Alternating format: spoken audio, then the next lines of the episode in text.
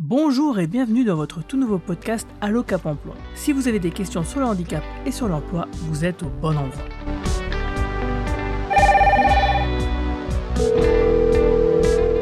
Allô, ici votre Cap Emploi, bonjour. Bonjour à tous, c'est Guillaume.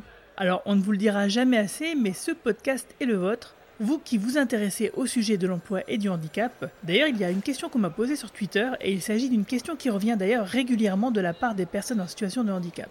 Dois-je parler de mon handicap à mon employeur?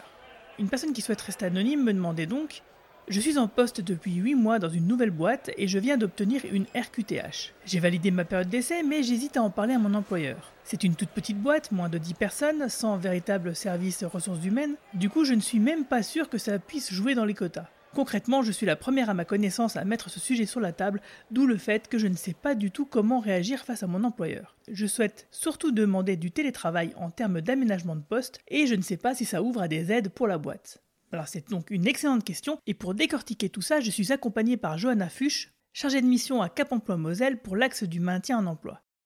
Bonjour Johanna. Salut Guillaume. Alors je pense qu'on peut déjà rassurer la personne qui a posé la question.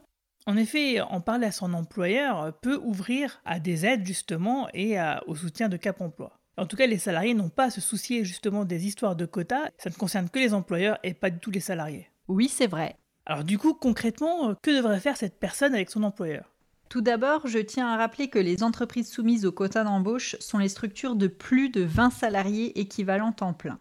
Néanmoins, il est tout à fait possible pour une PME de mobiliser l'AGFIP pour un salarié reconnu travailleur en situation de handicap.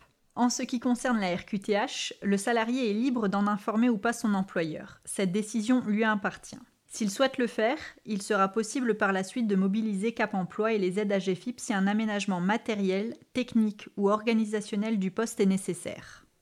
Pour ce qui est du télétravail, il sera par exemple possible d'identifier le matériel à mettre à disposition pour compenser une problématique de santé et des difficultés ressenties sur le poste. Une aide AGFIP pourra être mobilisée pour soulager financièrement l'employeur du coût de l'aménagement. Un aménagement de poste est une démarche pluridisciplinaire avant tout. Le salarié va devoir dans un premier temps informer son employeur de son statut et nous allons pouvoir par la suite prendre contact avec le médecin du travail et l'employeur. C'est avant tout une démarche d'échange. Il est important que l'ensemble des intervenants ait le même niveau d'information afin que la situation puisse aboutir à quelque chose de positif pour la personne concernée. Euh, d'ailleurs, il n'y a pas si longtemps, on avait réalisé un petit reportage avec un cas similaire à la caisse primaire d'assurance maladie à Metz, où il fallait créer et financer un aménagement de poste pour du télétravail. Nous avions alors interrogé la responsable des ressources humaines et le médecin du travail. En voici d'ailleurs un petit extrait.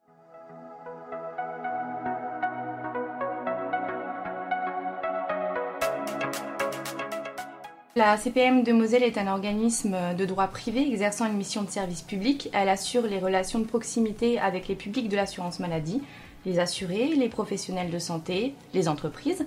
La mission handicap est rattachée directement au service ressources humaines, plus particulièrement le service gestion des relations de travail dont je fais partie, qui répond à toutes les questions liées à la santé au travail, aux matières dans l'emploi et au handicap. Concernant l'aménagement de poste du collaborateur, l'ensemble des managers étaient parfaitement au courant de l'état de santé du collaborateur qui lui restait plutôt en retrait sur son handicap et ses difficultés. Lors d'un échange avec le service ressources humaines, les managers ont demandé s'il était possible de l'accompagner dans un aménagement de poste avec également une possibilité de télétravail. Donc la mise en place de cet aménagement auprès du collaborateur s'est fait en plusieurs étapes et sur des temps assez longs dus à la contrainte d'études de poste, à la validation auprès du médecin de travail de cet aménagement de poste et aux contraintes liées à la crise sanitaire.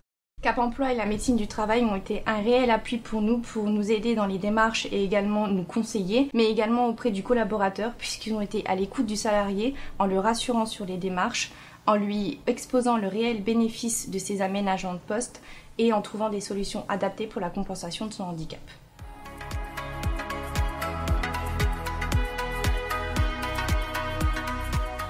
Il s'agit d'un salarié de la CPAM, donc euh, à la suite d'un changement de service, son poste de travail a dû être euh, réaménagé. Dans un premier temps, le service RH euh, de la CPAM a demandé à Cap Emploi d'intervenir.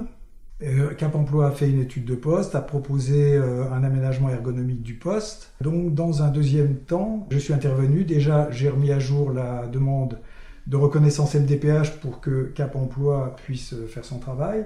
D'autre part, euh, j'ai fait des préconisations, c'est-à-dire qu'en fonction du handicap des membres inférieurs et des membres supérieurs, il fallait faire un aménagement de son poste. Ce, cet aménagement, dans un premier temps, a ma préconisation a été une chaise de bureau adaptée, un porte-document, un repose-pied, une souris verticale, positionner l'imprimante à droite à portée de main et au niveau des épaules, et puis positionner les deux écrans d'ordinateur, même réglage d'intensité lumineuse, de dimension, etc. Et supprimer les fils qui pouvaient euh, rester au sol euh, et, entraîner des, un risque de chute.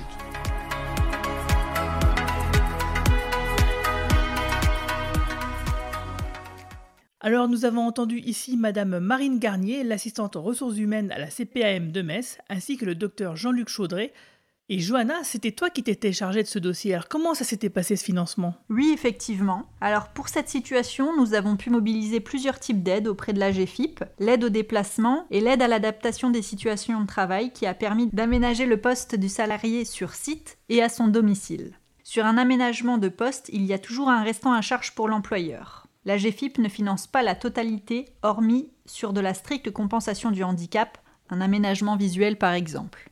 D'ailleurs, en parallèle à tout ça, il existe d'autres aides de l'État qui sont encore d'actualité, en tout cas jusqu'au 31 décembre 2021. Euh, par exemple, une aide exceptionnelle à l'embauche des personnes, euh, des travailleurs handicapés, qui a été mise en place depuis 2020 euh, par le gouvernement dans le cadre du plan France Relance.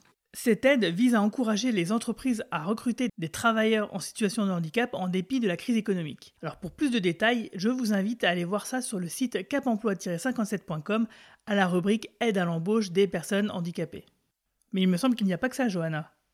La GFIP a par exemple mis en place l'aide exceptionnelle télétravail qui concerne les salariés n'ayant jamais réalisé de télétravail antérieurement au 15 mars 2020, date du début du premier confinement. Cela va permettre l'aménagement des postes à domicile des personnes en difficulté du fait de leurs problématiques de santé, comme une mauvaise posture de travail par exemple. Comme vous le voyez, en parler à votre employeur n'a pas à être une chose négative. Rapprochez-vous du Cap emploi de votre département et de la médecine du travail pour réaliser vos démarches et qui sauront également vous conseiller. En tout cas, n'hésitez pas à m'écrire sur le Facebook ou le Twitter de Cap Emploi 57 pour nous poser toutes vos questions. Alors merci à tous d'avoir suivi cet épisode d'Allo Cap Emploi.